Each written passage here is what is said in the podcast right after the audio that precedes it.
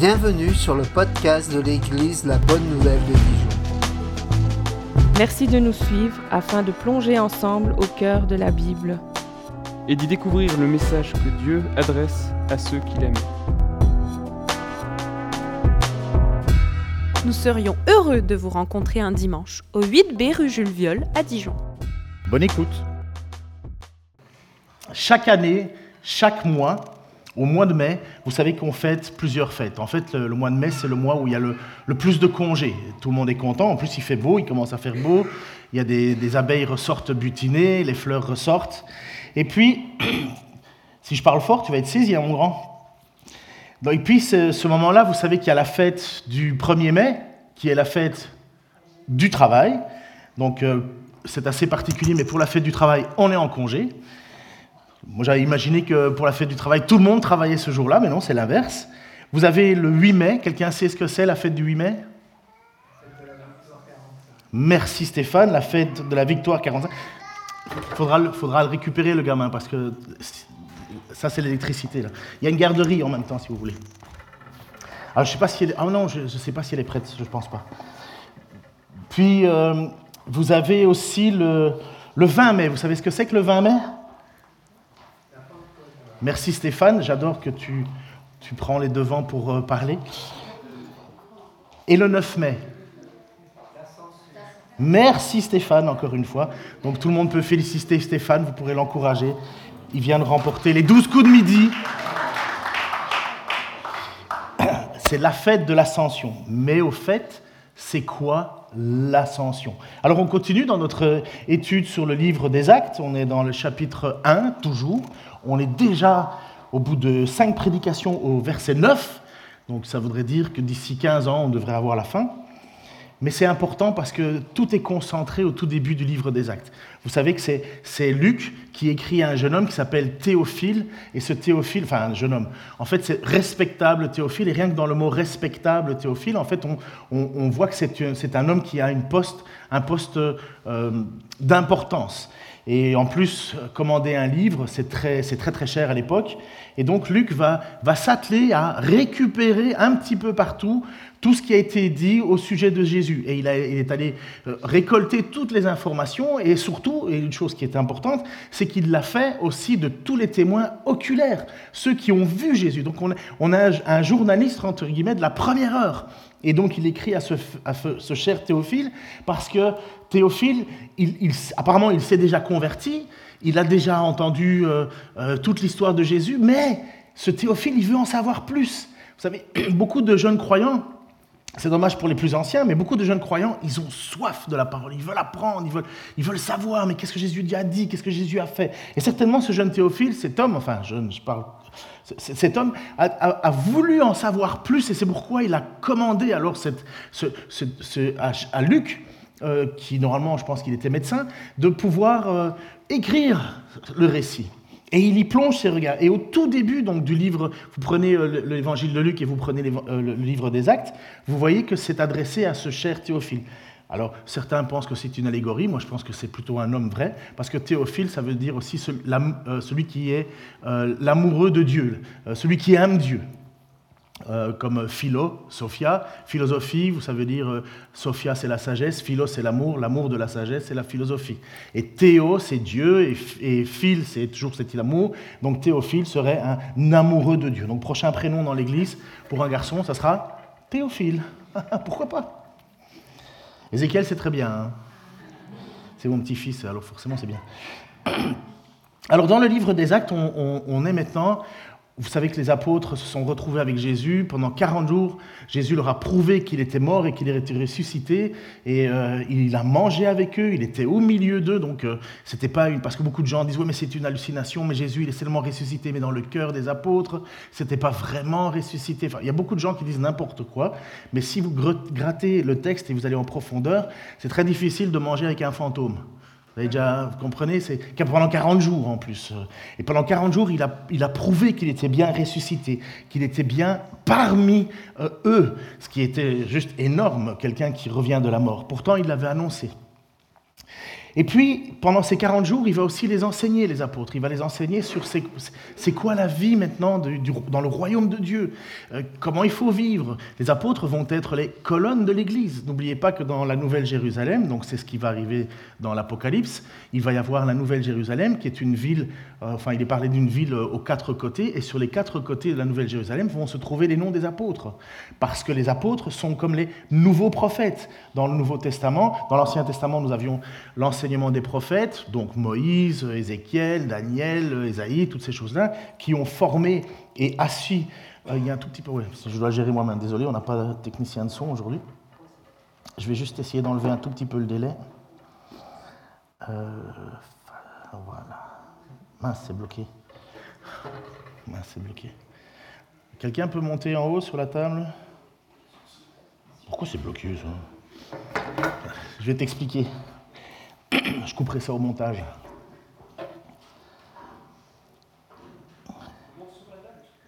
oui, vas-y, saute après. Donc tu vas sur Face Delay, Face, face. Tu vois, Face Sun, il est en jaune, il est dans Aux, tu le diminues. Ah, c'est l'autre. C'était l'autre. Voilà, l'autre, tu peux le remonter. Voilà, merci beaucoup. Donc, Jésus qui, euh, euh, Jésus qui va prendre ce temps d'expliquer aux apôtres euh, la vie euh, dans le royaume, en fait, c'est pour nous, parce que les apôtres, finalement, vont annoncer dans le monde entier, ils vont être des témoins et ils vont recevoir cette fameuse puissance, la puissance du Saint-Esprit, pour devenir des témoins de Jérusalem, en Galilée et jusqu'aux extrémités du monde. Et donc, c'est à partir de ce moment-là, en fait, que les apôtres ont reçu la mission de venir vers nous. Alors, je ne sais pas si parmi nous, il y a des juifs, mais il faut comprendre qu'à l'époque, pour les apôtres, euh, aller vers les non-juifs, c'est pas question, c'est non. Euh, parce que pour eux, dans leur mentalité, tout ce qui est juif est pur, tout ce qui n'est pas juif est impur. Donc il a fallu vraiment une mission, un point de départ.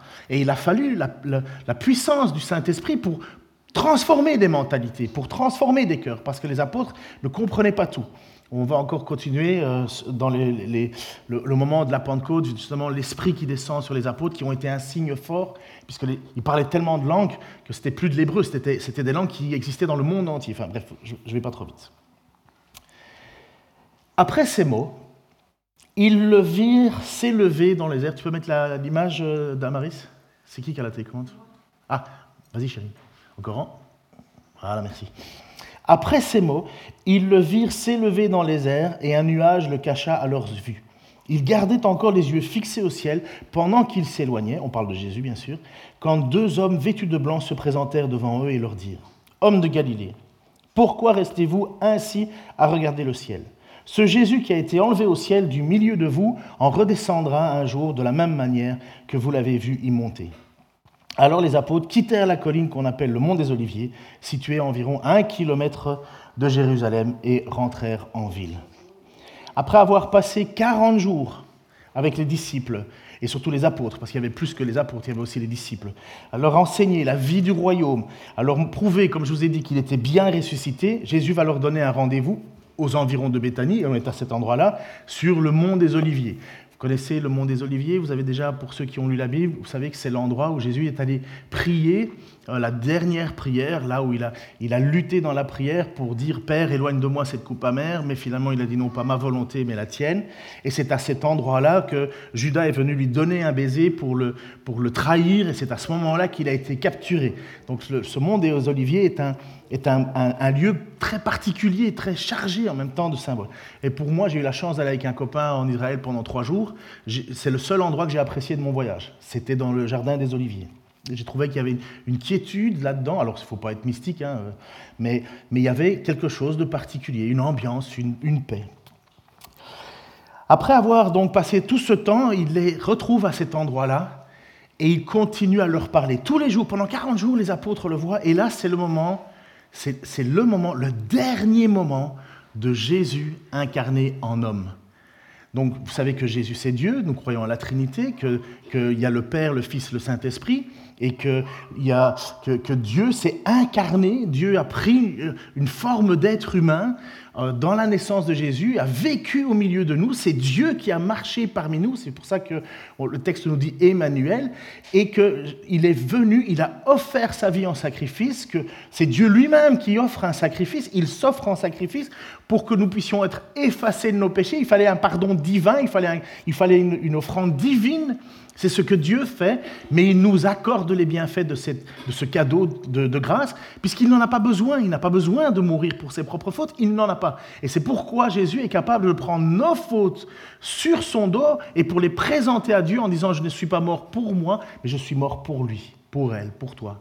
C'est ça le cadeau. C'est ça le moment, en fait, de cette venue de Dieu au milieu de nous. Mais à ce moment-là, c'est le moment où Jésus se lève, il continue à parler avec les apôtres, et les apôtres se retrouvent un peu hébétés. Jésus leur avait dit un petit peu au verset 8, tu peux mettre l'image suivante, mais vous recevrez une puissance quand le Saint-Esprit sera sur vous, et vous serez mes témoins à Jérusalem d'abord, et dans toute la Judée et la Samarie, et jusqu'aux extrémités de la terre. Sauf qu'il fallait bien que ça commence. Là, euh, Jésus leur avait enseigné qu'ils n'allaient pas rester tout seuls dans leur coin, maintenant chacun pour soi et Dieu pour tous. Non, maintenant c'est Dieu pour tous et plus que pour les juifs. Et donc, là, les apôtres sont encore un petit peu bercés, couconnés, euh, parce que Jésus est toujours au milieu d'eux, Jésus est toujours avec eux. Ça rassure hein, quand même, quelqu'un qui marche sur l'eau, quelqu'un qui transforme euh, euh, de l'eau en vin, quelqu'un qui, qui, par sa simple voix, fait tomber plein de gens en disant, je... vous savez, quand ils ont voulu arrêter Jésus, Jésus a dit, on dit, es-tu Jésus? Il a dit, je suis. Bah, tout le monde. Enfin, franchement, dans son équipe, un gars comme ça, t'es tranquille. Vous avez déjà joué au football? Moi, j'ai joué au football quand je détestais ça. Hein. Mais je demandais toujours pour être gardien de but. Et j'étais très content dans mon équipe quand j'avais les meilleurs joueurs en attaque, parce que la balle, elle revenait jamais vers moi. Quand j'avais les meilleurs défenseurs, j'étais là et en fait, je passais mon temps à rigoler avec les copains. Euh, bon, quand la balle arrivait, c'était goal parce que je faisais pas très attention. Mais quand tu as dans ton équipe les meilleurs joueurs, ben, tu es tranquille. Et bien là, c'est un peu l'idée des apôtres. Ils sont entourés du meilleur. Sauf que ça doit s'arrêter. Et ça s'arrête d'une façon très particulière. Le texte nous dit que Jésus s'élève et il y a une nuée. Alors la nuée, ah, je, juste, je veux juste vous dire pourquoi vous entendez euh, parler. En fait, merci Margarita, merci, hein, parce qu'on a de plus en plus d'hispanophones dans l'Église. Hein. C'est vraiment un cadeau. Alors je crois qu'on a euh, euh, Colombie, Venezuela, Honduras, toi tu parles argent, enfin tu, tu, parles espagnol argentin, nous avons bolivien. Est-ce qu'il y a d'autres hispanophones avec nous? Bientôt, on va pouvoir commencer une église hispanique, hein, ça va être génial. Puis, euh, donc, merci de faire la traduction. Donc, euh, donc, il est là et il y a une nuée qui est devant. Alors, le mot nuée, c'est pas rien.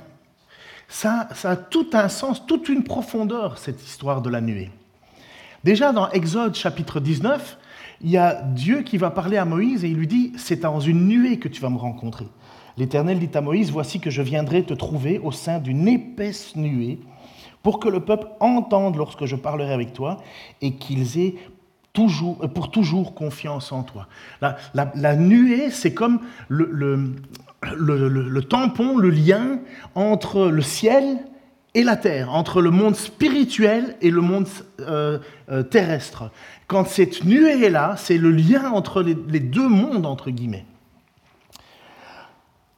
La venue de Jésus, quand Jésus est né, en fait quand il a été conçu, il a été conçu parce qu'une nuée, une ombre est descendue sur Marie.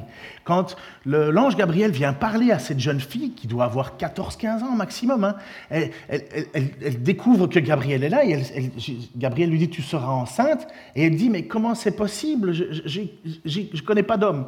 Et donc lisons le texte. L'ange lui dit alors, N'aie pas peur Marie, car Dieu t'a accordé sa faveur. Voici bientôt tu seras enceinte et tu mettras au monde un fils, tu le nommeras Jésus.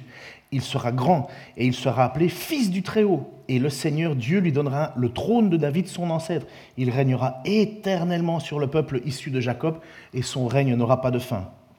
Marie dit à l'ange, Comment cela se ferait-il puisque je suis vierge? Et l'ange lui répondit, L'Esprit Saint descendra sur toi et la puissance du Dieu, du Dieu Très-Haut te couvrira de son ombre. C'est pourquoi le saint enfant qui naîtra de toi sera appelé Fils de Dieu. Donc cette nuée qui voit Jésus monter au ciel est cette même nuée ombre qui est venue sur Marie et a fait que Marie soit devenue enceinte. C'est toujours la rencontre entre le, spirituel et le, et le terrestre. Cette nuée, elle a un sens. Et quand les apôtres sont là en train de regarder Jésus s'élever, Jésus retourne à la place où il était depuis la création du monde, avant la fondation du monde. Vous connaissez ce passage dans Jean? Au commencement était la parole, la parole était avec Dieu, la parole était Dieu, elle est venue parmi nous, et bref, bref, bref. Et donc, quand Jésus naît avec Marie qui est entourée de, de l'ombre de Dieu, c'est cette parole qui vient au milieu de nous. Mais à ce moment-là, elle s'élève, cette parole, et c'est dans cette même nuit, c'est dans ce même moment. Lorsque euh, Jésus va, parler avec, va, marcher avec les apôtres, il va y avoir aussi un lieu et un moment très particulier qui va se passer. Les apôtres l'ont vu. C'est de nouveau un moment où le spirituel, le monde spirituel va rentrer en contact avec le monde terrestre, notre monde. Et c'est au moment en fait où Jésus va vivre la transfiguration. Alors, euh, euh, les apôtres sont là, enfin trois en particulier, et d'un coup, sur la montagne, il y a une immense lumière qui jaillit, et vous avez à ce moment-là, et dans cette nuée, vous avez à ce moment-là Jésus qui parle avec Moïse, qui est mort depuis longtemps, et Élie, qui a disparu depuis longtemps. Et cette discussion va se faire sur la nuée. Donc de nouveau, un moment où, on va le dire, un moment où le ciel s'ouvre sur la terre. Environ huit jours après cet entretien, Jésus prit avec lui Pierre, Jacques, euh, Jean et Jacques, et monta sur une montagne pour aller prier. Pendant qu'il priait, son visage changea d'aspect et ses vêtements devinrent d'une blancheur éblouissante. Deux hommes s'entretenaient avec lui, Moïse et Élie, qui resplendissaient de gloire. Ils parlaient de la manière dont Jésus allait achever sa mission en mourant à Jérusalem. Pierre et ses compagnons étaient profondément endormis, mais quand ils s'éveillèrent, ils virent la gloire de Jésus et les deux hommes qui étaient avec lui. Au moment où ces hommes se séparaient de Jésus, Pierre lui dit, Maître, il est bon que nous soyons ici. Nous allons dresser trois tentes, une pour toi, une pour Moïse et une pour Élie. En fait, il ne savait pas ce qu'il disait. Pendant qu'il parlait encore, une nuée se forma et les enveloppa. Et les disciples furent saisis de crainte lorsqu'ils entrèrent, euh, dans la nuée. Une voix sortit de la nuée et elle disait, Celui-ci est mon fils, celui que j'ai choisi, écoutez-le. De nouveau, cette nuée et de nouveau ce lien entre Dieu et nous. Alors, je ne sais pas s'il va arriver. Alors, on a eu du brouillard ce matin. Euh, Franck est arrivé à vélo avec le nez qui coule et il disait Ah, le brouillard, ça mouille. Alors, je ne sais pas, on ne parle pas de la même nuée là. Euh, on, parle de quelque chose qui, est, qui, qui, ne doit pas, à mon avis, laisser euh, insensible quand Moïse est dans la nuée, dans le but, c'est de prouver que Moïse est bien l'homme choisi par Dieu. Euh, les apôtres sont là, ils entendent Dieu lui-même parler. Ça doit, quand même faire un petit coup là. Euh, ils entendent lui-même Dieu, la voix sortir de cette nuée. Vous connaissez une autre nuée, c'est quand, euh, l'apôtre Paul va, va, être touché par Dieu, par Jésus. Il va y avoir aussi un halo de lumière. À chaque fois, c'est Dieu qui touche le monde. Et cette nuée, c'est comme un voile entre, comme je vous ai dit, le monde céleste et le monde terrestre. Et il y a un autre personnage, ce fameux Élie, qui lui aussi va partir d'une manière étonnante. Donc vous avez entendu que Jésus discutait avec Moïse et Élie, mais Élie, il n'est pas mort. Pour ceux qui ont lu un peu la Bible, le deuxième livre des rois, en fait, Élie est monté au ciel sur un char de feu. Il va y avoir un prophète, ils vont se passer le, flambeau, après Élie, il y a Élisée, mais ça se passe d'une manière très très étonnante. Alors je vous lis un texte qui est un peu long, je suis toujours dans l'introduction, donc ça va. Hein. Super. Donc, écoutez, parce que c'est important pour la suite, tout ce que je suis en train de mettre euh, en place avant de, de pouvoir développer le point. Dans 2 Rois 2, 5 à 15. Donc on est dans l'Ancien Testament, pour ceux qui ne connaissent pas bien, dans l'Ancien Testament, nous avons eu le roi David, nous avons eu euh, euh, le, roi Salomon, et puis il y a des prophètes qui, sont là-dedans, au milieu de ça, et ces prophètes sont les porte-paroles de Dieu. Et c'est eux qui donnent la direction euh, que le peuple doit suivre. Et Élie, c'est un personnage, mais c'est tout un bonhomme, Élie. c'est vraiment un une, personne euh, qui est revêtue forcément d'une autorité particulière. En plus, vous voyez bien que c'est lui qui parle avec Jésus sur la transfiguration. Et en même temps, euh, il, a suscité tout un mouvement autour de lui. Ce qu'on appelait les, les disciples de prophètes. Alors vous voyez, voilà, on est là. Les disciples des prophètes qui habitaient à Jéricho vinrent au devant d'Élisée, donc le successeur d'Élie, on est, on est vraiment au moment de la passation des deux, et lui demandèrent Sais-tu que l'Éternel va enlever aujourd'hui ton maître au-dessus de toi? Il répondit Oui, je le sais, moi aussi, mais ne me parlez pas de ça. Pourquoi il dit ça? Parce qu'en fait, Élisée, il n'a pas envie qu'Élie s'en aille. Euh, Élie, c'est un costaud, c'est un, un, rude, c'est vraiment un modèle, et euh, c'est son maître pour Élisée. Et, quand Élie va partir, c'est Élisée qui va devoir prendre la succession. Il se sent pas à la hauteur, vous savez, il se sent un peu faible. Et c'est pour ça que les, prophètes, les, disciples des prophètes ont reçu cette vision, cette, cette parole que, que Élie allait partir aujourd'hui au ciel. Élisée le sait, mais il ne le veut pas. C'est important ce que je dis pour la suite. Élie lui dit, Reste ici, je te prie, car l'Éternel m'ordonne de me rendre jusqu'au Jourdain. Mais Élisée lui répondit, Aussi vrai que l'Éternel est vivant et que toi tu es toi-même en vie, je ne te quitterai pas. Ils poursuivirent donc tous deux leur chemin. Ils s'accrochent, le Élisée. Cinquante disciples des prophètes les suivirent et se prosternèrent en face d'eux à une certaine distance. Lorsqu'ils s'arrêtèrent au bord du Jourdain, c'est un fleuve, alors Élie enleva son manteau, le roula et en frappa l'eau du fleuve qui s'écarta d'une part et d'autre. Vous, comprenez que on n'a pas affaire à un touriste. Élie, il y a quand même une puissance incroyable qui est déposée sur cet homme. Il prend son manteau, euh, allez, allez on va dire, c'est quoi le plus gros fleuve ici? C'est le canal de Bourgogne, imaginons Qu'est-ce qu'il y a de plus gros ici? Ah non, le Rhône, la Saône. Euh, c'est gros, c'est pas mal, ça coule, il y a de l'eau qui coule. En plus, imaginez que vous êtes en plein cru. Vous avez un gars qui prend son manteau, il secoue, il tape dans l'eau et puis bouf, tu peux passer pied sec. T'as pas envie que ce type s'en aille. Tu as envie de rester bien à côté de lui parce que tu te dis, ah, avec lui, je suis une protection. Avec, lui, je suis, bien. Il peut rien m'arriver avec un, homme comme ça. Donc, vous comprenez, je, je mets en place pour la suite. Donc, il le roula et frappa l'eau du fleuve, qui s'écarta d'une part et d'autre, de sorte qu'ils purent traverser tous deux à sec. Lorsqu'ils eurent passé, Élie dit à Élisée Que voudrais-tu que je fasse pour toi Demande-le à moi avant que je sois enlevé de devant toi. Élie répondit J'aimerais recevoir une double part de l'esprit qui réside en toi. Élie répondit Tu as exprimé une demande difficile à satisfaire, mais si tu me vois pendant que je serai enlevé d'auprès de toi, cela te sera accordé. Si tu ne me vois pas, il n'en sera rien. Vous voyez le lien avec l'ascension? Vous voyez le lien? Que Jésus monte au ciel, les apôtres sont en train de le regarder, Jésus leur a dit, vous recevrez une puissance pour pouvoir être mes témoins. Qu'est-ce que Élie demande? Élisée demande, il, demande, est-ce que je, voudrais une, double part de ton esprit?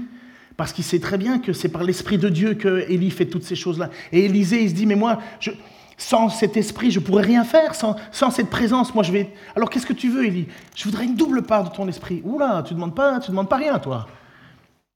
Mais si tu me regardes pendant que je monte, alors tu le recevras. Si tu ne me vois pas, tu recevras rien. Pendant qu'il continuait à marcher, tout en parlant, un char de feu tiré par des chevaux de feu vint entre les deux et les sépara l'un de l'autre. Lui fut entraîné dans un tourbillon de vent. À cette vue, Élisée s'écria Mon père, mon père, toi qui étais comme les chars d'Israël et ses équipages. Puis il le perdit de vue. Saisissant alors ses vêtements, il les déchira en deux et, le ramassa le manteau qui était tombé des épaules d'Élie. Puis il revint sur ses pas et s'arrêta sur la rive du Jourdain. Il prit le manteau d'Élie et en frappa les eaux du fleuve et s'écria Où est l'Éternel, le Dieu d'Élie? Ainsi il frappa lui aussi l'eau du fleuve qui s'écarta de part et d'autre et il traversa à pied sec. Les disciples des prophètes qui étaient au bord, là, euh, des prophètes de Jéricho, qui les virent d'en face, s'exclamèrent L'esprit d'Élie repose maintenant sur Élisée. Voyez la passation? Voyez ce qui vient de se passer? Élie a eu cette grâce de voir, Élisée a eu cette grâce de voir Élie monter au ciel et il, reçoit maintenant ce qu'il a demandé. La puissance de Dieu pour pouvoir continuer la mission. Alors, le but, c'est pas d'être, traversier du Jourdain. Hein. C'est pas l'objectif d'un prophète. euh, à chaque fois tu tapes sur. Est-ce que je peux passer pied sec? Oui, paf, coup de marteau. C'est pas ça l'idée. C'est vraiment, et, l'histoire du manteau et compagnie, la, puissance ne réside pas dans le manteau, vous avez bien compris. C'est, Dieu qui donne un signe, un, moyen, un, témoin.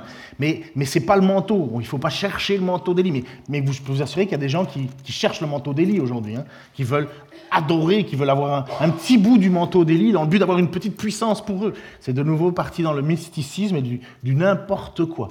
Mais il y a bien quelque chose qui s'est transféré. On garde toujours ça en tête pour notre texte de ce matin.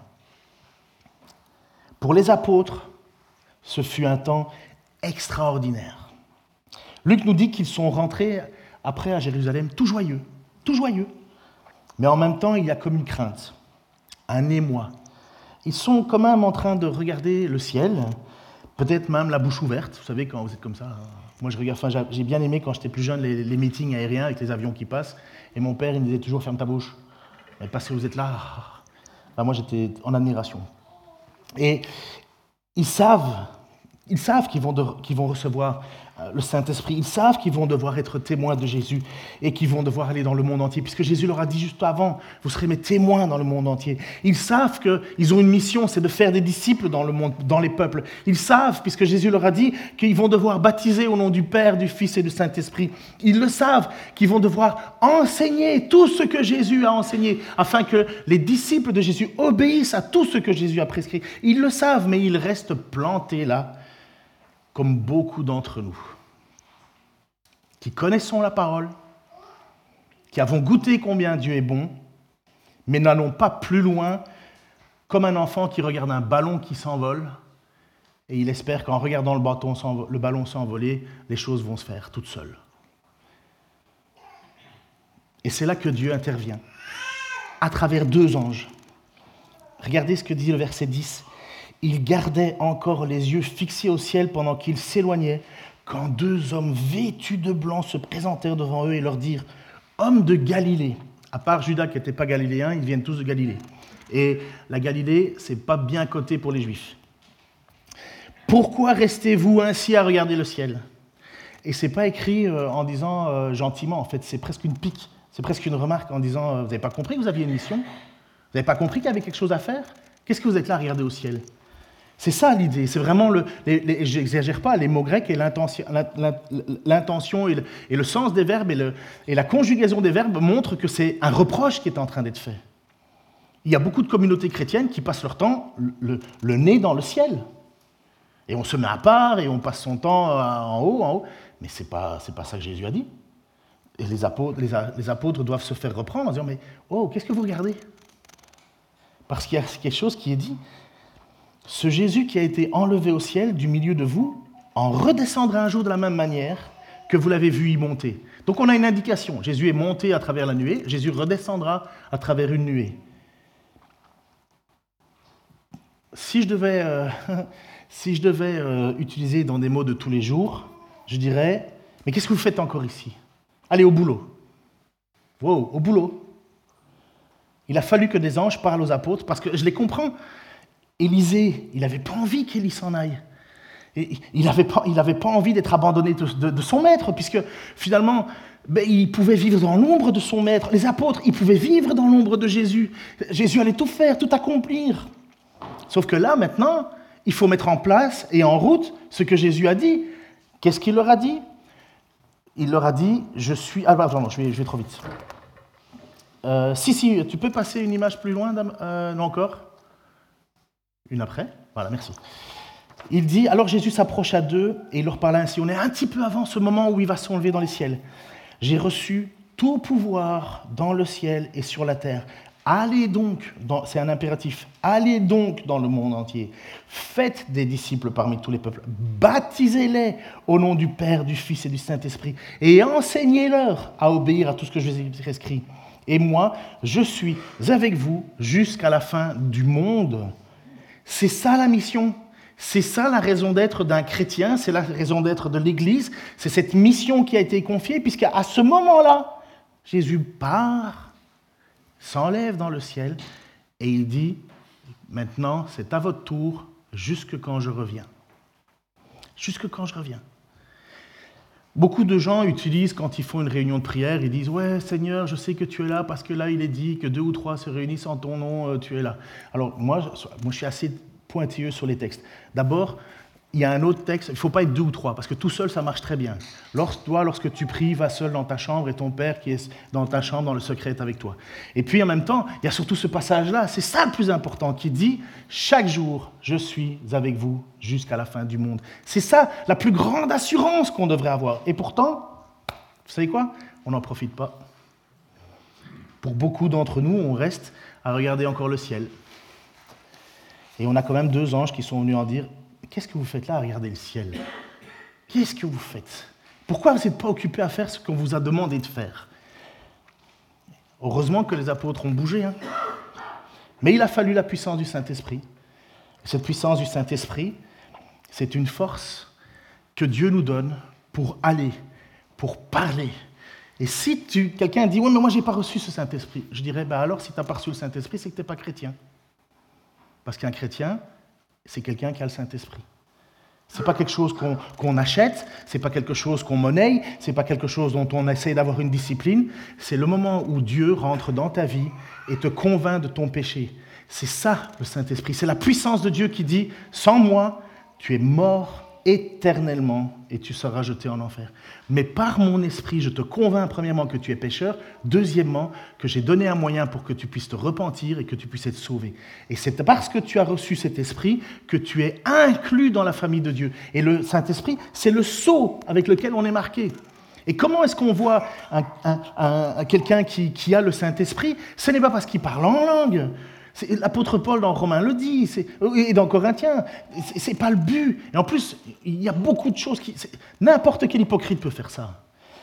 C'est un cœur changé, quelqu'un qui est passé des ténèbres à la lumière, quelqu'un qui avait une mauvaise vie pour aller vers une bonne vie. Ça ne veut pas dire que la bonne vie, on l'a tout le temps et qu'on est, on est tout le temps les meilleurs, mais au moins quand on pêche, là on se sent mal, on attriste le Saint-Esprit parce qu'il est en nous. Mais ah là là, le monde est fort hein, pour anesthésier le Saint-Esprit. Le monde est fort pour nous empêcher, avec des raisonnements à deux balles, pour ne pas faire ce que l'on devrait faire. il y a une ambiance autour de l'Église en général, de ce monde spirituel, je parle, qui, nous pousse à, nous arrêter et ne pas faire ce qui est demandé. Et j'aimerais bien rappeler la prédication que Franck euh, nous avait donnée et puisqu'il a prêché sur euh, les paraboles, hein, vous savez, et puis il continue encore, il a prêché aussi sur euh, le sermon sur la montagne. Donc on sait que Jésus va revenir. Vous êtes d'accord avec ça? Enfin moi en attendant, j'aspire à ce qu'il revienne, et pas trop tard. D'ailleurs en plus le texte dit que Dieu a décidé de rallonger, de diminuer pardon, les jours, sinon on ne survivrait pas. Donc moi, la plus belle chose qui puisse arriver, c'est que Jésus arrive. Amen. Ah. C'est le seul? Ah, ok. Par contre, je ne sais pas si ça va être une bonne nouvelle pour tout le monde.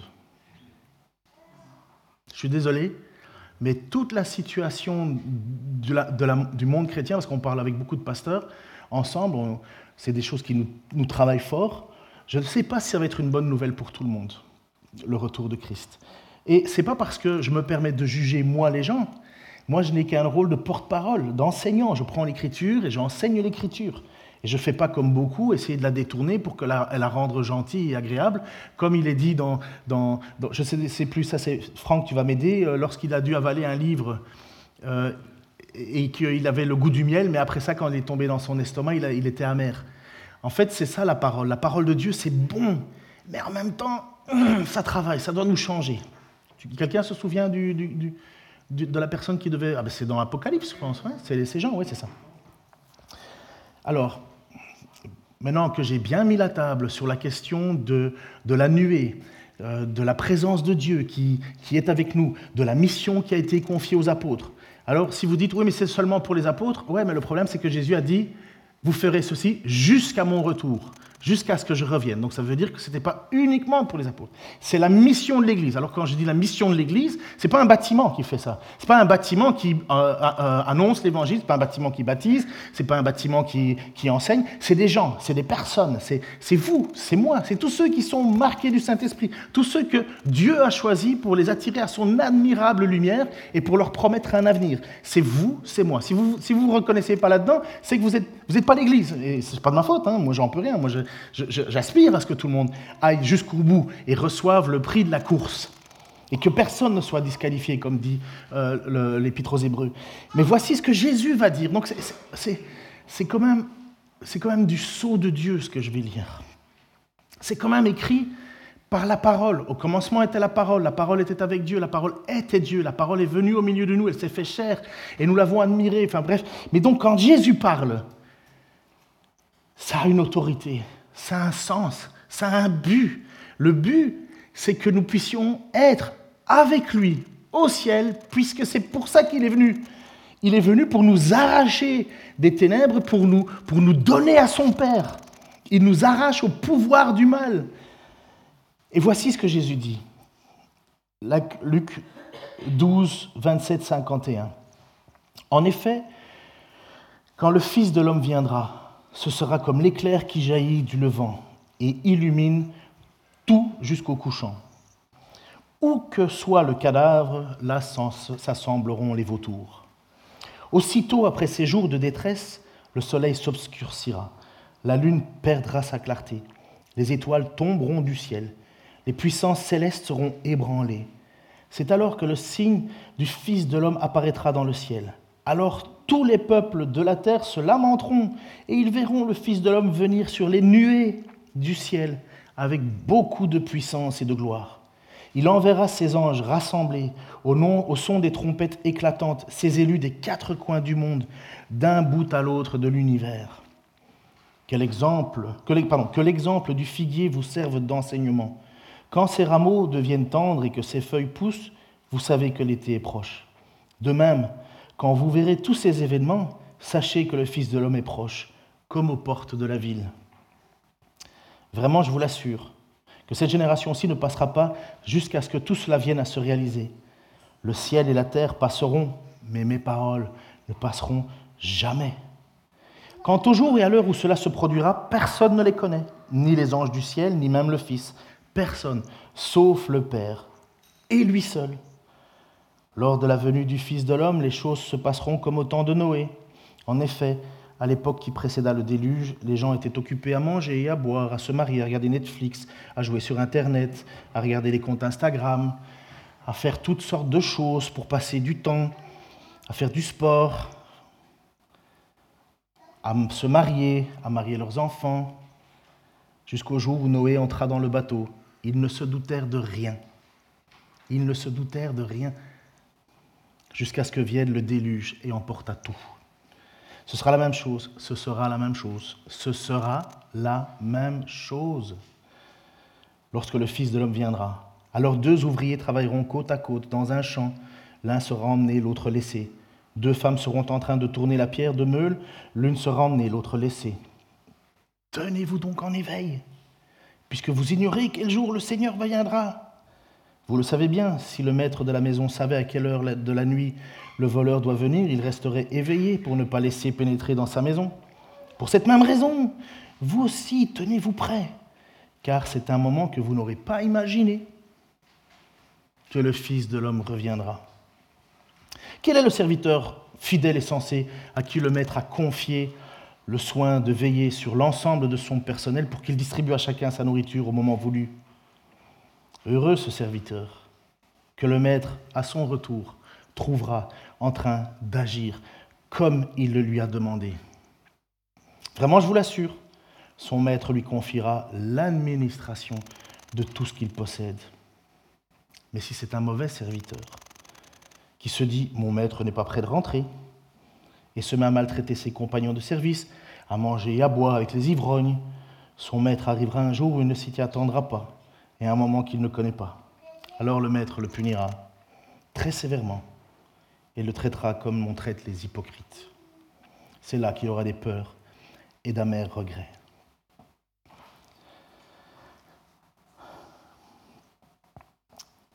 Seigneur, devant tes paroles, toi qui es retourné dans la nuée, monté au ciel, on ne peut pas rester insensible, Seigneur. Chacun, et moi en premier, Seigneur, on sait qu'on n'en fait pas assez. Jamais assez.